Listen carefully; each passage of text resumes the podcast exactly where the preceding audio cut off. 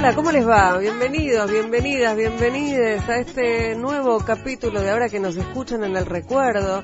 Esto es una grabación, es mi voz, pero esto es una grabación porque estamos recapitulando, recopilando, reescuchando, si es que ese verbo existe de verdad, entrevistas que hicimos el año pasado, en 2019. Y en este caso elegimos en esta selección eh, un programa que salió en junio de 2019, poco antes de que se inscribieran las listas y cuando todavía, de hecho, no estaban definidas. Aquí entrevistamos a Dora Barrancos, entonces eh, estaba en el CONICET y todavía no sabíamos que ella iba a ser candidata a senadora.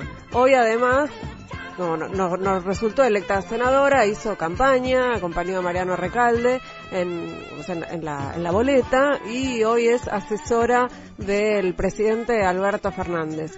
¿Cuántas cosas pasaron en tan poco tiempo? Lo esencial de lo que piensa ahora Barrancos está en esta entrevista. Escuchen, ahora. Ni ayer ni mañana. Es hoy, es hoy. Es ahora que nos escuchan. Con Ingrid Beck. Hasta la una.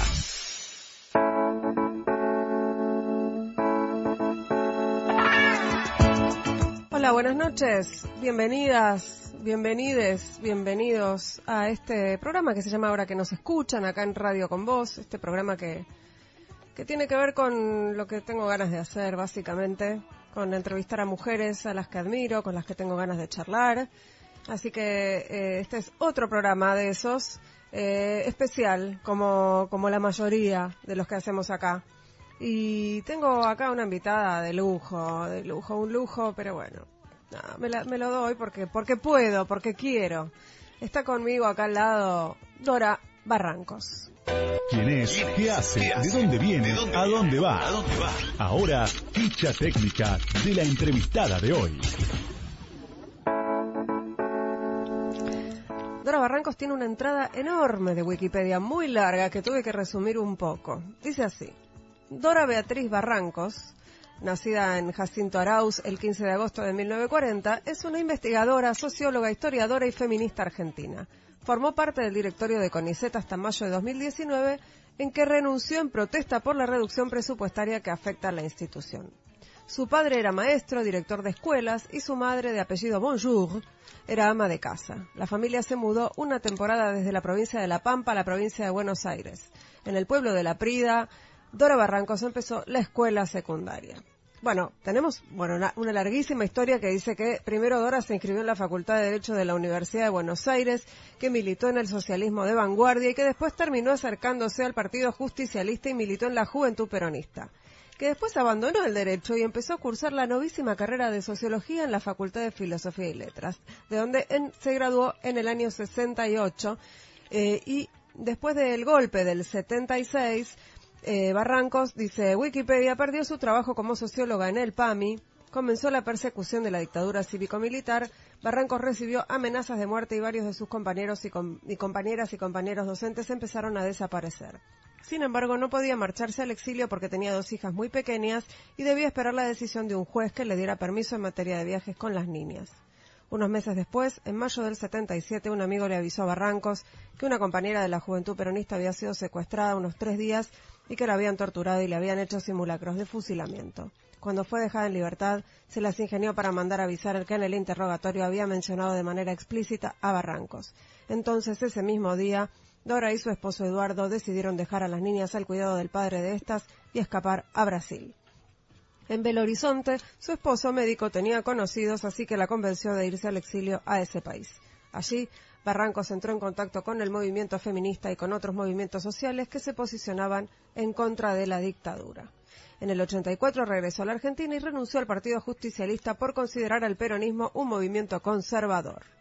Dentro de esta coyuntura, Dora Barrancos comienza a estudiar la historia política de la Argentina. En el 85 presentó su tesis para obtener la maestría en educación en la Facultad de Educación en la Universidad Federal de Minas Gerais en Belo Horizonte.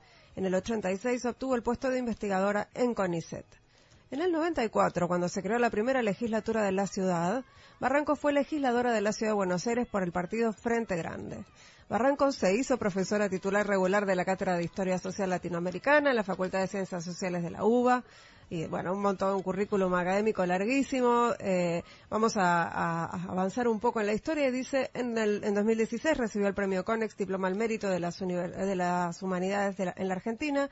Como historiadora, Dora Barranco se ha dedicado a estudiar el desarrollo del feminismo en la Argentina, los movimientos sociales de principios del siglo XX, las revoluciones llevadas a cabo por las mujeres, los movimientos socialistas y anarquistas y el rol de la educación en la historia argentina y durante 2018 participó en los debates en torno a la legalización del aborto y expresó en las audiencias a favor proyecto de ley, qué mal que redacta Wikipedia, pero bueno, que estuvo a favor y que este, estuvo en el, en el Senado. Em, dice después, vida privada, Está casada y tiene tres hijas, su apellido materno es Bonjour, lo dijimos, considera feminista, ha trabajado en pos del empoderamiento de la mujer, se ha mostrado favorable a ciertas políticas feministas impulsadas por, atención, Lázaro Cárdenas en México, Rafael Correa en Ecuador y de Alfonsín y Fernández en Argentina, criticando por otro lado algunos personajes políticos como Gabriela Michetti y María Eugenia Vidal por sus posturas conservadoras, siendo crítica con la escasa participación de la mujer en el radicalismo, pero rescatando la figura de Alfonsín. También he rescatado las figuras históricas de Vita, Juan Domingo Perón en voz del foto femenino y los derechos de las mujeres y la acción a favor de las mujeres de la Fundación Eva Perón se ha mostrado favorable al aborto y al movimiento Me Too. Otras personas que buscaron Dora Barrancos en Google buscaron Inclusión, exclusión, historia con mujeres, Dora Barrancos Twitter, Dora Barrancos página 12, Dora Barrancos mail, Dora Barrancos entrevista y Diana Mafía. Y en las últimas notas, últimas noticias que se publicaron sobre Dora, Dice, durante casi cinco horas disertó la doctora Dora Barrancos. Una, es, una noticia es esa y la otra es un título, un textual que dice, el patriarcado se constituye como un sistema que se va agravando en la exclusión subalterna de las mujeres.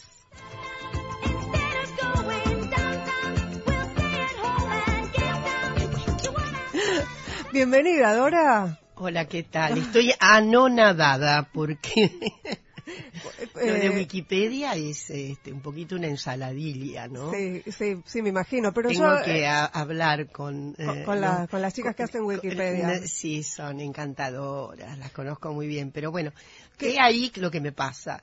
Yo creo que tal vez para no incurrir en un, este, ¿cómo diré? Sobregiro narcisístico. Mm. Sobregiro he dicho, ¿no? El narcisismo ya sabe que es un acompañante telúrico. Eh, no me no veo eh, lo que dice Wikipedia y entonces me, me llama la atención esas alusiones tan directas a Correa. Correa, lamentablemente, mm. no es una figura pegada a nuestro canon. No, a los derechos de las mujeres no, no precisamente. No, nada que ver. Es una figura muy interesante en una serie de dimensiones, pero justamente ahí hay una, yo diría, hay una avería, ¿no? Este, es un hombre de convicciones muy católicas, eh, en fin, es diástole y sístole, tengo entendido, ¿no? Porque por un lado tiene así una comunicación más moderna y demás, pero en este aspecto... Eh, atrasa, podemos decir. Atrasa, sí. ¿Y, y, qué otra así qué otra cosa que está qué otro error encontrás en esta no no no me no me he dedicado especialmente digamos lo de Lázaro Cárdenas no entiendo por qué viene a cuento yo le tengo también mucha estima al, al don Lázaro, ¿no? Porque es una, yo diríamos, es una ruptura dentro del propio orden postrevolucionario, ¿no? Una figura muy conmovedora, de mucho... Eh, a ver, voy a decir por qué además me simpatiza. Eh, don Lázaro, vean lo, lo, que pasa por estar adentro de la ciencia social histórica latinoamericana. no, lo que quiero decir que don Lázaro una figura que en aquel momento, cuando es elegido, no era la figura más, a ver, la más atrevida, la más mm. progre, la que eh, tenía, al contrario, había un candidato que estaba más a la izquierda, pero bueno, don Lázaro luego hace esa extraordinaria configuración al punto de que, bueno, él es el responsable por la llegada, por la acogida de Trotsky en México, ¿no? Es un, digamos, de enorme bizarría cuando todo estaba tan contraindicado. Bueno, pero el problema de Lázaro, en todo caso, para decir algo que ya es muy concreto respecto a la historia de las mujeres y del feminismo, es que él había prometido el voto a las mujeres y de hecho el voto se sanciona en el Parlamento mexicano, pero don Lázaro, y ahí está, por eso no, sugiere mal esto, que Mm. yo no puedo apañar a ese Cárdenas, el voto nunca fue promulgado. Es decir, quedó sancionado, pero, Pero nunca, él desde el Ejecutivo no lo promulgó. nunca lo promulgó. Entonces tenemos allí un, un déficit grande, eh, nuevamente, ¿no? Lo excusamos respecto de la gran política de soberanía y de, yo diría, de- bueno, la distribución de tierras. La distribución de tierras fue colosal durante la época de don Lázaro. Pero bueno, respecto de nuestra, de nuestra materia y de nuestro... Sí, de la mirada que le ponemos hoy a todo, ¿no? Absolutamente, ahí está con el déficit, ahí saca tres de, menos de tres. eh. Eh, Dora, este es un recorrido sonoro eh, también, porque esto es radio, así que me gustaría empezar con algunas preguntas eh, y, y a que, que puedas escuchar este, este audio. Como ustedes pueden imaginar, ni una mujer nace feminista. Yo tampoco nací feminista. Y les voy a decir cómo me convertí en feminista.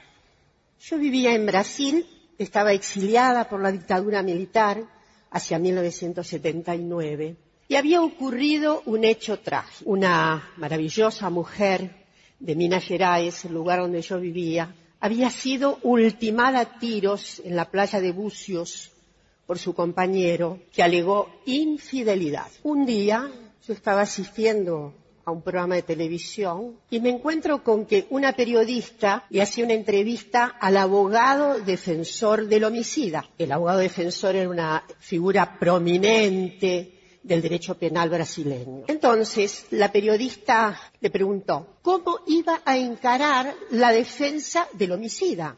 Y nuestro abogado, muy suelto de cuerpo, dijo que era muy sencillo. Por supuesto, no lo digo en portugués. Muy sencillo. Legítima defensa del honor. Por eso la había matado. Como ustedes pueden imaginar, eso me conmocionó. Yo, que era una justiciera en todos los sentidos, que abogaba por la equidad de todas las gentes, me di cuenta de que me faltaba un capítulo esencial a mí misma. Y por lo tanto, me obligué a estudiar, a repensar qué había pasado con las mujeres. Bueno, era un, un pedacito nada más de la charla TED, ¿no? Que, que diste que era No se nace feminista, justamente, eh, tomando un poco a, a, la- a las teóricas. eh, y, y yo pensaba en esa escena que vos relatás, eh, que hoy la podríamos ver también. Menos, pero la podríamos ver, ¿no? Sí, O sea, hay como la sensación de que avanzamos un montón, pero todavía eh, estos abogados que aparecen en la tele justificando femicidios, violaciones, siguen apareciendo. Sí, felizmente ya no los ampara el Código Penal. Es decir, felizmente el Código Penal mudó muchísimo. Primero se eliminó prácticamente, desde luego, en 1921. Ya se había eliminado la idea de eh, disminuir la pena, menguarla, eh, ser obviamente un ser atributos que menguaban la pena, el hecho de eh, el crimen por honor, ¿no? Eh, crimen por honor o crimen por dolor en Sí. el caso de padres que mataban a las hijas por causa del honor, ¿no? Pero eh, quedó en 1921 la, el Instituto Feroz de la Emoción Violenta. Entonces eso fue como una, una retaguardia que todavía existía hasta las grandes modificaciones que sufrió el artículo 80 del Código. Penal recientemente. Pero de todas maneras lo que vos decís es cierto. Hay mentalidades conspicuas ¿eh? en esta vieja teluria, en el en el todavía hacer, eh, eh, digamos, disponer como una flagrancia, ¿no? Eh, de, delictiva eh, todas, digamos, las características morales, sexuales de las mujeres.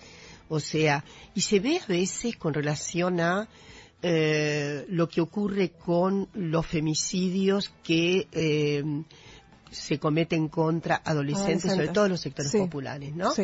Hay ahí como, como una especie de justificación del, del homicidio porque ella se lo buscó, ¿no? Él llevaba la pollerita corta, ¿no? Llevaba la pollita corta, le gustaba exhibirse, ¿no? Iba a la noche, etcétera, no tenía, eh, digamos, le gustaba asumir riesgos. Esta es justamente la tremenda perfidia, la insidiosa perfidia que queda eh, en el cuadro, eh, sí, seguro, eh, todavía vivo, de eh, el antiguo régimen de eh, la venganza, eh, porque es una, en todo caso una venganza a la que el Estado le daba licitud, ¿no? Entonces, eh, todavía nos eh, tenemos que hacer el, el, digamos, la historia de esas circunstancias tan ominosas, ¿no? Eh, antes, antes de entrar al aire hablábamos de que me decías que estabas súper ocupada, sobregirada con la, la aplicación de la ley Micaela en distintos lugares. Eh, ¿Te imaginaste que íbamos a vivir este momento de florecimiento así de los feminismos? ¿Pensaste? No. No, no, para nada, eso no estaba previsto, ni siquiera en lo que sería hacer un enredo de tipo, como diré, de ensoñación, ¿no? Mm. Cuando una eh, puede pensar eh, este, libremente y con imaginación absolutamente frondosa que puede llegar a ocurrir, no, esto no estaba previsto. Me parece que ninguna feminista vieja o vieja feminista como una, eh, eso eh, ha, ha, digamos, ha existido. Creo que todas estamos muy sorprendidas. No imaginábamos que así en muy poco tiempo íbamos a tener feminismos de masas. ¿no? Como tenemos hoy. Eh, y, y esto es muy, muy conmovedor, lo digo siempre. Tenemos que acertarle todavía a la interpretación de estos fenómenos tan extraordinarios que están ocurri- ocurriendo. Y además el fenómeno argentino, ¿no? Sí. Dígase que es un fenómeno que tiene alguna, alguna, eh, alguna Algunas particularidades. alguna particularidad. Sí, sí. Yo, eh, ahora que estoy revisando la, la historia de los feminismos en América Latina, porque acabo de terminar un libro, eh, y, y el, el capítulo final recorre algunas expresiones novedosas, ¿no? Del- de los feminismos en América Latina, y bueno, el más estruendoso de lejos es el, el movimiento nuestro. Bueno, le debemos muchísimo al Ni Una Menos, a los encuentros nacionales, al Ni Una Menos, le debemos muchísimo a la campaña. ¿eh? Eh, pero de todos modos, aún así hay como algo que todavía necesita ser más interpretado, ¿no? Ahora yo tengo una hipótesis, eh, una conjetura que ojalá pudiera tener más tiempo para ver si puedo investigar. Y mi conjetura es que lo que se ha eh, roto, eh, sobre todo eh, en las jóvenes generaciones Ujú. sub-20, es el entramado de la, eh, ¿cómo diré?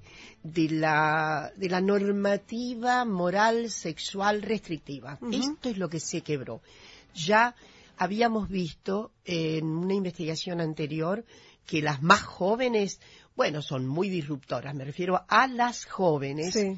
eh, en esto de, eh, bueno, gestiones de la sexualidad muy abiertas, experiencias eh, eh, homoeróticas y eh, heterosexuales muy, mucho más abiertas, mucho más disponibles a lo que sería, eh, mucho más dispuestas a salirse de la trama normativa eh, que hace efectivamente tan feroz, ha, ha sido tan feroz en el trámite de la moral femenina, sobre todo desde el siglo XIX para el XX.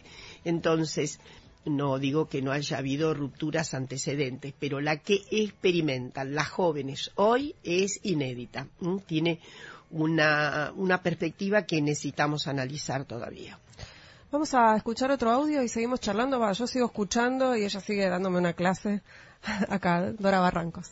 En primer lugar, quisiera referirme a la larga legitimidad social de la práctica del aborto en nuestro país. Cuando digo larga legitimidad social, significa una contracara con efectivamente su penalización, su clandestinización. Y cuando digo que tiene una larga legitimidad social, me refiero a que la Argentina es país pionero, junto con Uruguay en América Latina, del fenómeno llamado transición demográfica. Este es el misterio por el cual la Argentina pasa de un orden de tres, cuatro, cuatro nacimientos, ¿eh? cuatro hijos por familia, a tener una tasa de menos de dos hacia los años dos, dos y poco, de los 50 para acá. Quiere decir que ha habido una larga, enorme concurrencia al aborto. De otra manera no nos podemos explicar. Estabas hablando ahí en, Senado, ¿no? Senado. En Senado. Eh, ¿Vos pensás a partir de, vos marcaste algunos hitos en la historia de los feminismos de masas en la Argentina, los encuentros nacionales de mujeres, el Ni Una Menos, la, Marea Verde, ¿no? por la campaña, llamarlo de alguna manera. Eh, ¿Notás también una reacción fuerte a, ese movimiento tan masivo, una reacción fuerte del patriarcado, no sé cómo, cómo llamarla? Hay una reacción, hay una reacción medio concatenada en, yo diría, tres tipos de formulaciones, o por lo menos tres fuentes de formulaciones.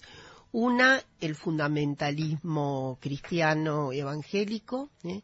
Otra es eh, la vieja arquitectura de la Iglesia Católica en sus yo diría, en sus raigambres más eh, conservadoras.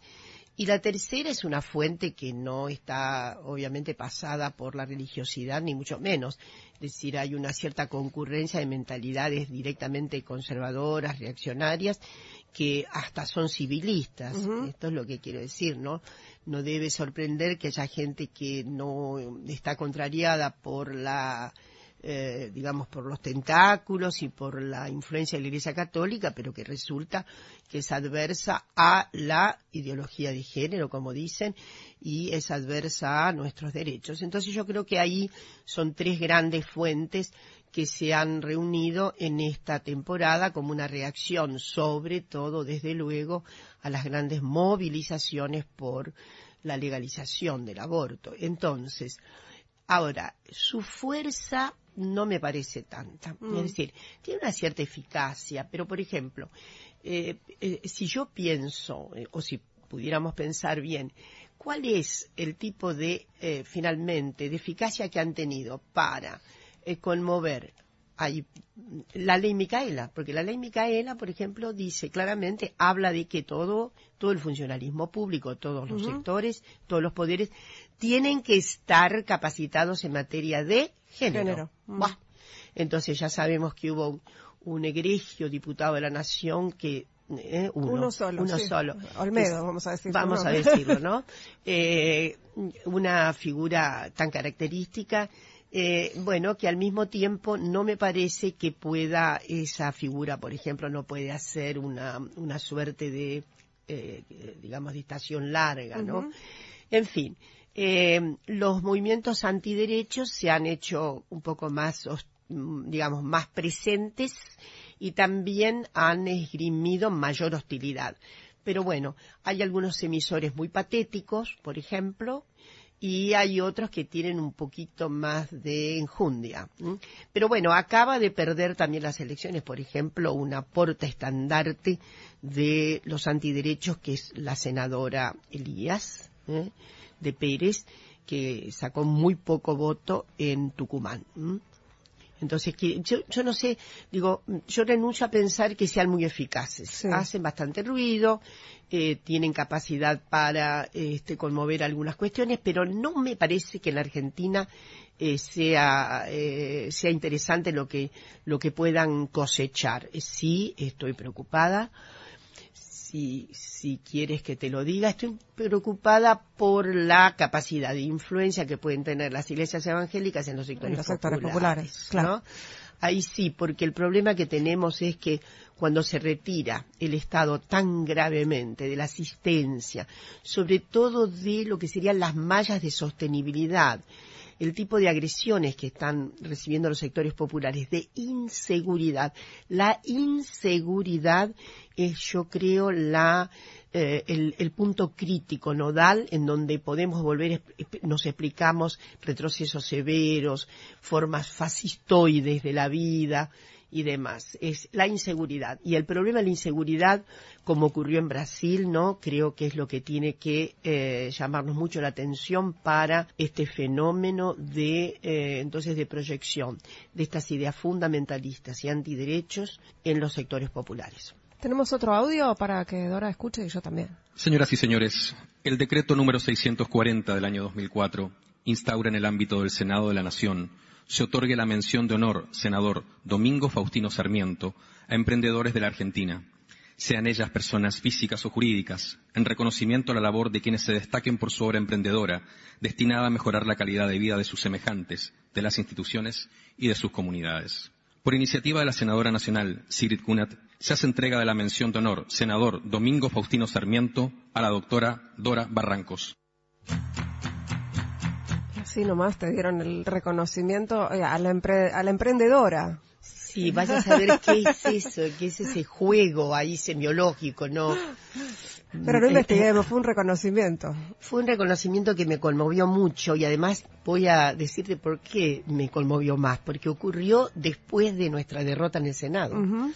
Entonces, en esa casa que había sido tan poco propicia a este notable derecho, eh, bueno, ahí creo que yo dije que no soy rumiante de, digamos, justamente de circunstancias que agravan y bueno, era para también saldar el, el, el, momento, porque al final el Senado, pero fue muy conmovedor también para mí. Este año se, el año pasado se precipitaron estas cuestiones y no dejo de pensar que todas son sobregestuales y que y merecidas, lo digo en serio. Y yo te digo que no, mira, en serio te digo que no.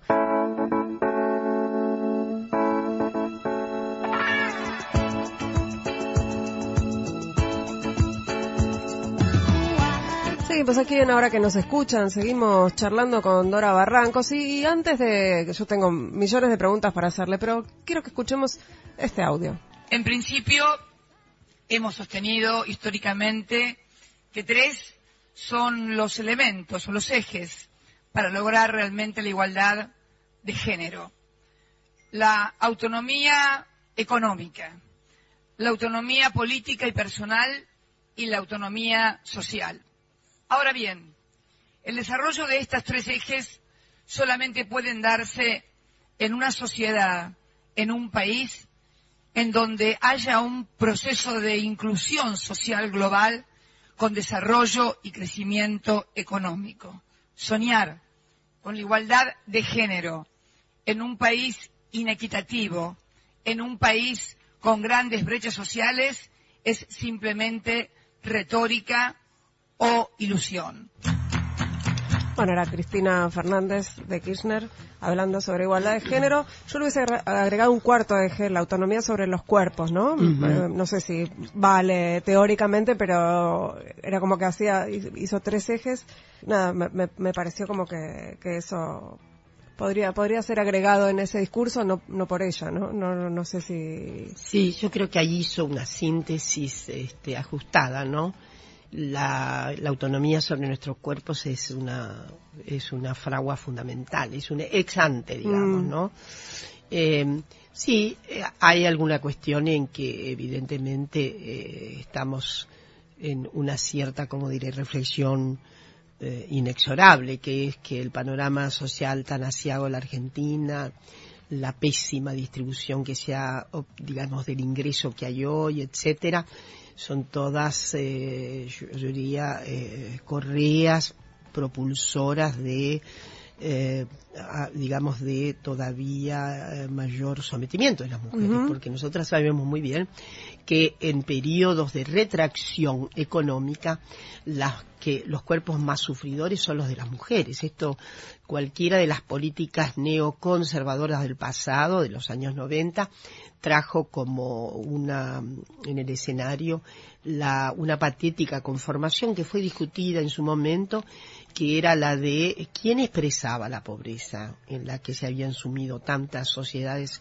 en América Latina, las mujeres, ¿no? Es decir, la mujer era así, la mujer pobre, la mujer que, por otra parte, en la Argentina vivimos un proceso de, eh, digamos, de arremetida, de presentación al mercado de manera urgente de muchísimas mujeres en condiciones muy lamentables, de, que eh, sufrieron además eh, la, la, la, avería del desempleo abierto. Yo recuerdo las tasas de, de desocupación de las mujeres en algún momento llegaron hasta, bueno, las más graves sobre todo las que se conformaron en el tono del, litoral, Rosario y demás, que llegaron al 21% de, de los varones, las mujeres estuvieron en el 23-24%. Siempre hay, cuando hay crisis, hay una avería mayor para los grupos femeninos, ¿no? Y es cierto que eh, en cuanto se retome una, yo diría, una gobernanza eh, de que vuelva, eh, que, eh, que vuelva sobre los, yo diría, los contenidos de una democracia intensa, sobre todo con eh, una revalorización efectivamente de, de las franjas populares, en el- revalorizarlas en el sentido de hacerlas partícipes reales de la distribución del producto, etcétera. Eh, yo creo que lo que hay que pensar fuertemente en materia de equidad es el mercado laboral. ¿Mm? Yo no dejo de pensar que ahí hay un- una, ahí se, ahí se- es, el mercado laboral donde se infringen más derechos a las mujeres, ¿no? Entonces, hay algo de resolutividad que tiene que venir, ¿eh? Eh, y es, es políticas, hay, tiene que haber políticas públicas que incrementen la participación de las mujeres en el mercado, en todos los segmentos del mercado, para los cuales el Estado tiene un conjunto de medidas, sobre todo de dispositivos fiscales que pueden eh, efectivamente ser actuados para promover esa mayor participación. ¿Y cómo ves este, estas alianzas, por la- llamarlas de alguna manera, en la pelea por el aborto legal? Estas alianzas entre, vamos a simplificarlo, entre feminismos liberales y feminismos más populares, digamos. ¿Cómo se sostienen esas alianzas? Bueno, alianza es alianza, no quiere decir fusión, ¿no? Entonces, a menudo en la historia ha habido alianzas, frentes, ¿no? los frentes populares, eh, ahora mismo estamos con frentes y demás, que irradian en algunos sentidos más o menos, eh, eh, yo diría, más intensos y más permanentes, y otros que son absolutamente eh, ocasionales. La verdad es que esta conjunción entre los feminismos, hay, desde luego, hay, me parece, más irradiación hoy de feminismos populares, de conformaciones que son muy díscolas a lo que sería el viejo canon feminista de una asociación medio de gueto, ¿no? Sí. Hoy está muy porosa la cuestión. Y hay, yo creo que hay, sí, hay fracciones feministas más conservadoras, o muy pocas en Argentina, pero en todo caso sí, la, la, la cuenca liberal, que tampoco ha sido muy expresiva en la Argentina, ¿eh? la cuenca liberal ha sido importante, no digo que no, pero no ha tenido la fuerza, por ejemplo, que tuvo en Brasil, ¿no? Ujú. El- históricamente, ¿no?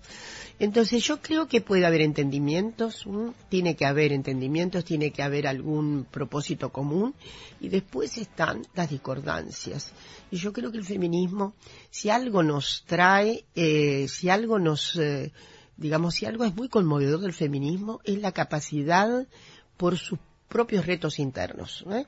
Los feminismos tienen retos internos y esto no los desapega de la idea de finalmente ir avanzando, ¿no? Eh, pero sus retos internos son muy grandes. Hoy día a- acabo de, de volver sobre un texto que hace tiempo escribí sobre que, bueno, tampoco podemos pensar que todos los feminismos siempre históricamente se apegaron a valores democráticos. No. No. No, no, sería un grave error. Ni siempre fueron tan correctos en todos los feminismos, ¿no? Eh, de- pero por suerte siempre hay feminismos de todos los colores. Así que, en fin, hay feministas que están notablemente más, eh, yo diría, más adheridas a ciertos, ciertos valores, hasta conservadores, ¿no? En materia de aborto, no. Yo creo que ese es el punto nodal eh, que eh, convoca a todas las eh, propuestas. Ese es un punto que no tiene discusión. Hay otros puntos que son mucho más peliagudos y que probablemente eh, sean así de alta discordancia. Y ahí sí digo que tampoco esas discordancias aparecen por acentuaciones conservadoras o no. Creo que son otros puntos de vista, ¿no? Y no quiero abrir el examen de lo que podría, eh, podríamos decir que son eh, no, no son puntos de acuerdo eh, dentro del feminismo, ¿no? ¿no? ¿para qué los vamos a contar? ¿Para qué los vamos Nos a contar? con- No, nos lo no, guardamos no, no, entre no. nosotras. Pensaba que estamos en, la escuchamos recién a Cristina Fernández, estamos en campaña electoral, fuiste legisladora y no, no vas a volver a, la- a los cargos electivos, ¿no? ¿Te No. interesa? No, me interesa que vaya gente mu- de mucha convicción. Yo estoy dispuesta a apoyar a como dé ¿eh? buenas candidaturas y estoy muy expectante porque haya muchas feministas justamente en la propuesta que se cierra ahora el 22. Sí. ¿eh? Además, Mi- primera vez con paridad en, en primera las vez con paridad. Yo espero que efectivamente haya gran sintonía por ahí. siempre y en cualquier lugar digo, no esperen que les den la oportunidad. Por favor, arranquen la oportunidad. Ahí hay que estar con una, yo diría, una gran convicción, una gran capacidad de hacerse escuchar, de, eh, de, a mí me gusta mucho más la palabra potenciar que empoderar, no tengo algún problema con la palabra empoderar, la palabra potenciación me gusta más, y eh, en, en, fin, en muchísimos lugares en los que he estado hace poco y animado a muchísimas compañeras eh, a que eh, no le tengan miedo a esta, a esta disposición de hacerse oír, de hacerse escuchar y efectivamente de, eh, en fin, de mm, eh, estar presentes en las listas que se van a cerrar el 22. porque hay espacios de participación política que las mujeres a las mujeres nos tienen vedados desde hace tiempo, que es, por ejemplo, el espacio de la rosca, ¿no? Ahí el espacio de la rosca hay que invadirlo. Yo digo que a la rosca se le invade. La rosca tiene un problema para las mujeres y es su perpetuidad temporal, hasta que se agota. Cuando digo perpetuidad temporal, digo las mujeres que no tienen tiempos muertos porque tienen, ya sabemos que somos gerentes múltiples. No podemos ir a los a, a las posasados. Exactamente, no podemos enredarnos con todos los rituales de la rosca, ¿no? Pero esta vez hay que hacer algún sacrificio. Hay que salirse del tempo femenino, hay que pedir auxilio de manera sorora. ¿eh? Eh, yo creo que este es el momento de alta sororidad también, ¿no? Es una dificultad grande sobre todo en el campo de la política, la sororidad. Pero bueno, hay que hacer algo para eh, eh, comprometer, estimular y sostener buenas candidaturas feministas. Esta es la oportunidad. Tenemos un audio más. Cuando alguien me narra que su empleada doméstica en Mar del Plata, pobre, con muy poca oportunidad, dice que ella quiere el cambio, y le pregunta mi querida amiga Andrea, muy desesperada, pero cambio que, ah, yo quiero que cambie, yo quiero que cambie. Entonces, ahí hay, yo no, yo no creo que haya un desatino. Lo que digo es que hay que trabajar un poco más si queremos ser buenos intérpretes de lo que nos ha pasado. Creo también que se impone, obviamente, todo el recurso metódico y no emocional, en todo caso, de pensar qué errores se cometieron. Yo me voy a pegar al deseo íntimo de lo positivo. Yo no creo, es un aspecto teórico, es un aspecto conceptual, es un aspecto político de toda mi vida. No creo que cuanto peor, mejor. Cuando la gente está peor, vota peor y hace cosas peores. Cuando hay más posibilidades para la dignidad, la gente tiene más especulación inclusive sobre lo que más le conviene. Entonces, hay que dejar, como decía una vieja amiga ácrata, las cosas están muy malas, no nos demos el lujo de ser pesimistas, dejemos el pesimismo para épocas mejores. Muchas gracias. Epa, qué discurso. Ese es mi, ese es mi, ah, sí es mi, como es el eczema, mi frase que de vez en cuando se pone de moda, ¿no?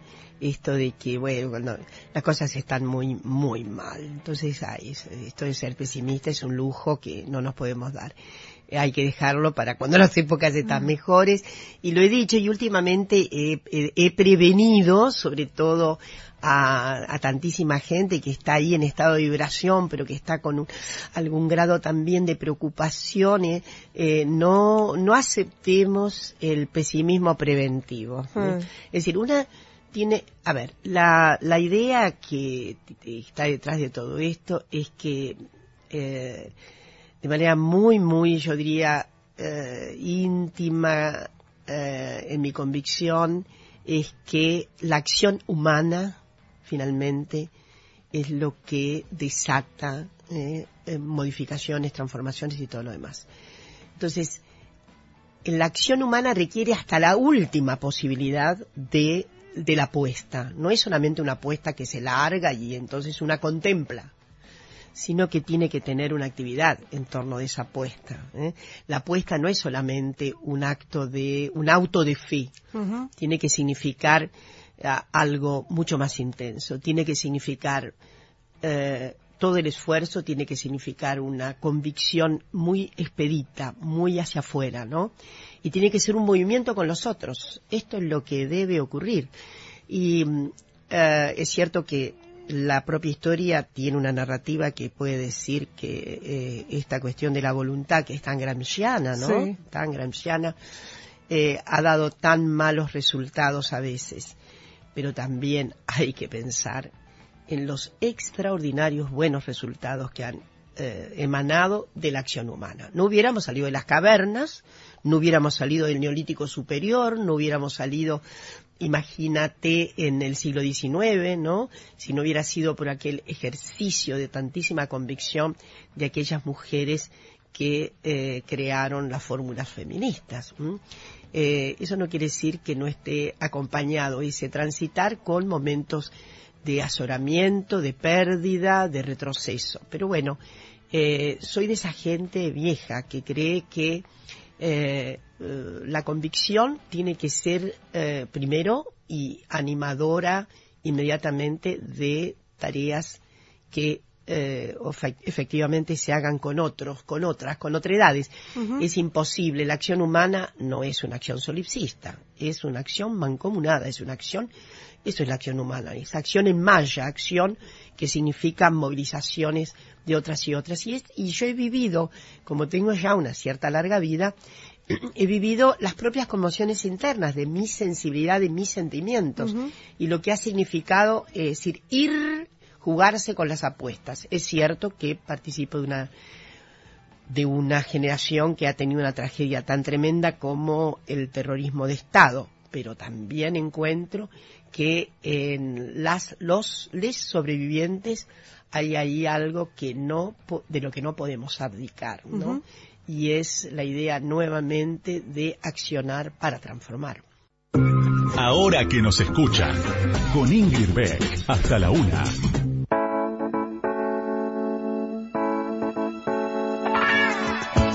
Seguimos en hora que nos escuchan, lo que me alegro de que este programa siga un rato más. Yo, yo me estaba deprimiendo. Eso me pasa por no mirar bien el reloj. Eh, pero bueno, estaba entretenida acá charlando con Dora Barrancos. Me quedé pensando en algo que hablamos antes de empezar el programa, eh, que me contabas que habías estado dando una capacitación ahí en una de las, en una universidad y hablando de cómo diálogo, cómo deberían una capacitación, digamos, en temas de género.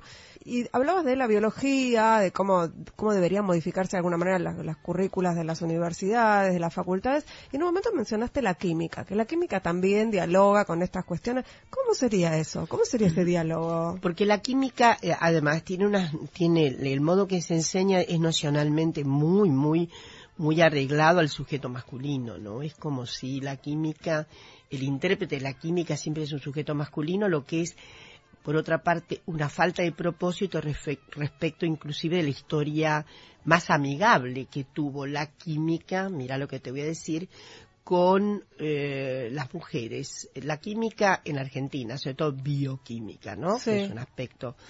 eh, fue mucho más amigable para las mujeres. El ingreso a la universidad había más, más gente haciendo química en los años 20, mujeres, Sí. que mujeres en la Facultad de Derecho, obviamente.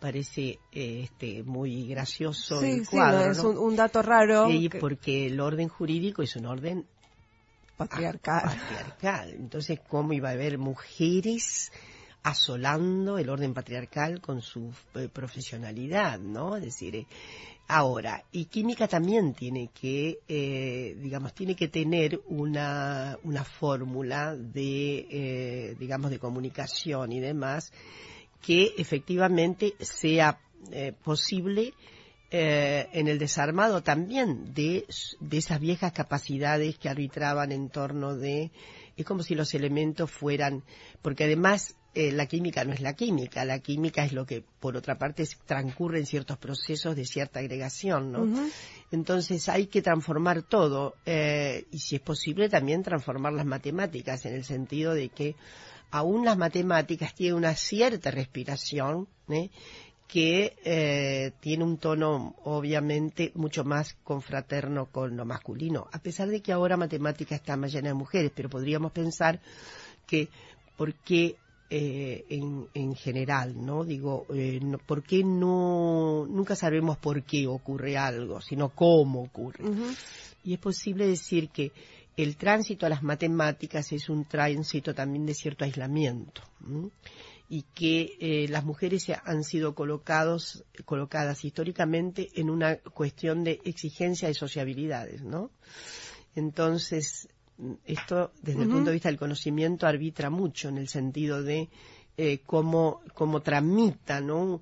Una, el, los varones pueden estar mucho más autorizados que las mujeres a la no sociabilidad, desde luego pueden. Eh, entonces me parece que ahí hay algo que repensar en materia sobre todo de cómo se enseña, cómo se dispone la enseñanza. Hay algo bastante interesante y es que en general eh, por ejemplo, dentro de biología ha habido cambios muy importantes, pero esos cambios eh, todavía no asoman en el trámite de la información en las universidades. Hay, todavía no ha sido incorporado, por ejemplo, nosotros tenemos muchas biólogas feministas muy importantes que han hecho aportes de, de gran significado, ¿no? Pensemos solamente en Anne Fausto Starling, ¿no? y su concepción acerca de los cinco y más sexos posibles. Eso todavía no se traduce, por ahí se incorpora en algún material que se enseña en, en, la carrera, pero se incorpora poco en, el, en la gestión informativa. Eso es lo que quiero señalar, ¿no? Que a veces por ahí está incorporada, pero en la gestión porque eso tiene que encarnarse dentro de los sujetos docentes, ¿no? Los sujetos docentes tienen que ahí cambiar muchísimo, tienen que reconformarse. Es una tarea dura, no es de la noche a la mañana, pero ya ganaríamos mucho con que lo que está informado teóricamente, hay mucha investigación en este sentido hoy, pudiera tener una traslación ¿eh? Eh, regular en la formación de biólogas y biólogos, sobre todo porque biología es un área que se ha feminizado notablemente en todo el mundo. Todavía no sabemos bien cómo ha sido esto, ¿no? Eh, eh, es un reto para analizar, pues no he encontrado ningún trabajo que nos pueda dar mayor interpretación acerca de esto de que muchas jóvenes hoy están muy atraídas por biología, todas cualquiera de las ramas, ¿eh? Bueno, yo conjeturo de que en realidad, habiendo sido tan grande el gap, eh, las más jóvenes ya aceptan el reto de lo más moderno. Biología molecular es un aspecto muy moderno, muy moderno de las, eh, digamos, de los tránsitos de la biología. Y yo creo que es por un incentivo a esa posición más moderna, ¿no? No por justamente, fíjate lo que estoy diciendo, conjeturo que al contrario, no es por un apego tradicional a la vida, sino por justamente un apego vincular nuevo a lo más moderno. ¿Cuántas preguntas? ¿Cuántas preguntas? ¿Tenemos un audio más? Tenemos un audio más. Hay dos circunstancias muy dolorosas eh, por las que atraviesa el CONICET hoy. Una es toda la reversión de presupuesto. ¿eh? Hay ahí una situación gravísima. Nosotros estamos con un presupuesto que es más o menos en términos constantes el del 2016-2017.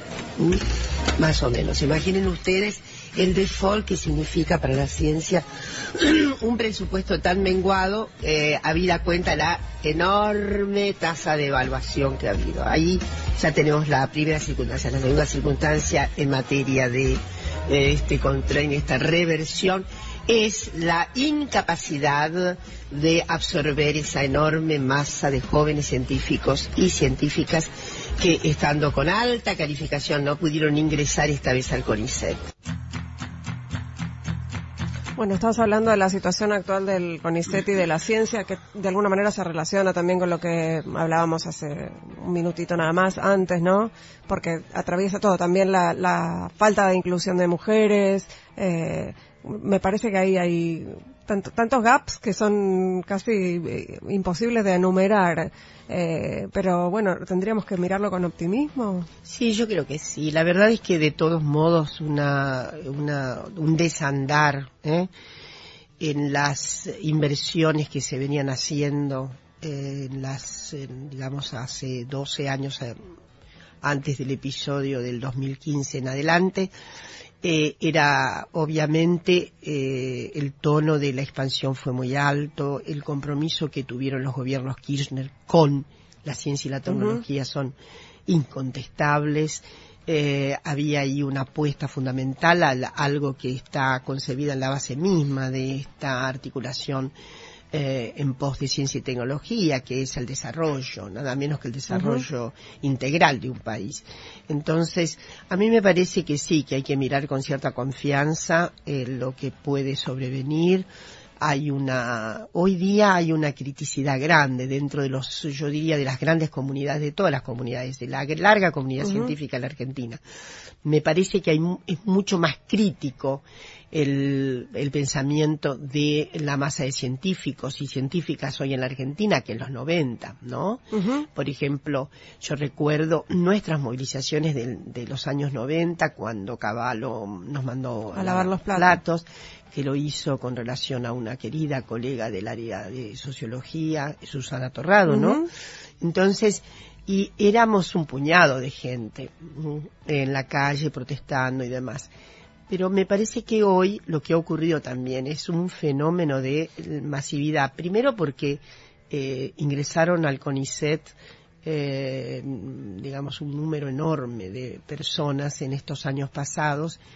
Teníamos en el 2002-2003, si mal no recuerdo, unas 3.000 eh, eh, personas en la carrera y hoy hay más de 10.000 y esto que y eso que se ha estancado completamente porque hasta el 2015 las tasas de, de ingreso, mejor dicho, los números de ingreso, eran más o menos de entre 600, 700, 800 mil fue el último en el 2015, último momento, y ahora se ha limitado al 50% y hay, con gaps grandes en la, en los ingresos, en la, en la, como diré, la, cuando ya está resuelto definitivamente el ingreso.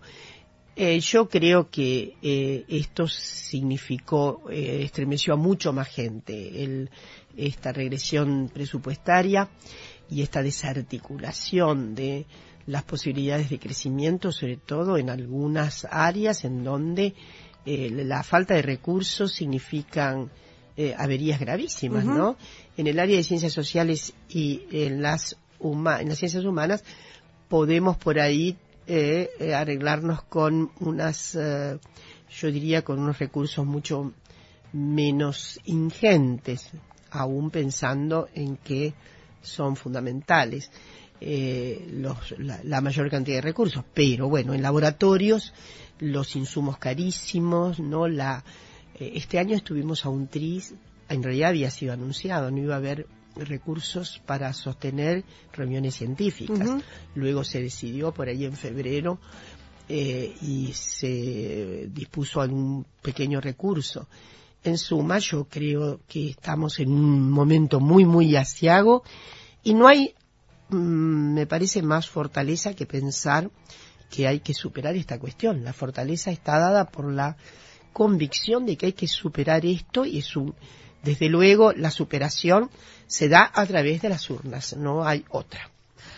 Gracias, Dora Barrancos. Fue un placer enorme, me quedaría charlando, pero seguro vamos a tener oportunidad de seguir charlando. Nos vamos a encontrar en algún viaje, en algún avión, en algún paseo, en alguna actividad, en alguna charla. Gracias a vos, Ingrid, un gusto enorme. Eh, nosotros nos reencontramos el próximo miércoles a la medianoche aquí en Ahora que nos escuchan en Radio con Vos. Hicimos este programa maravilloso. El señor Antonio García en la producción, Natalia Bravo en la operación técnica, acá Vicky en las redes y yo, eh, Betiana Blum.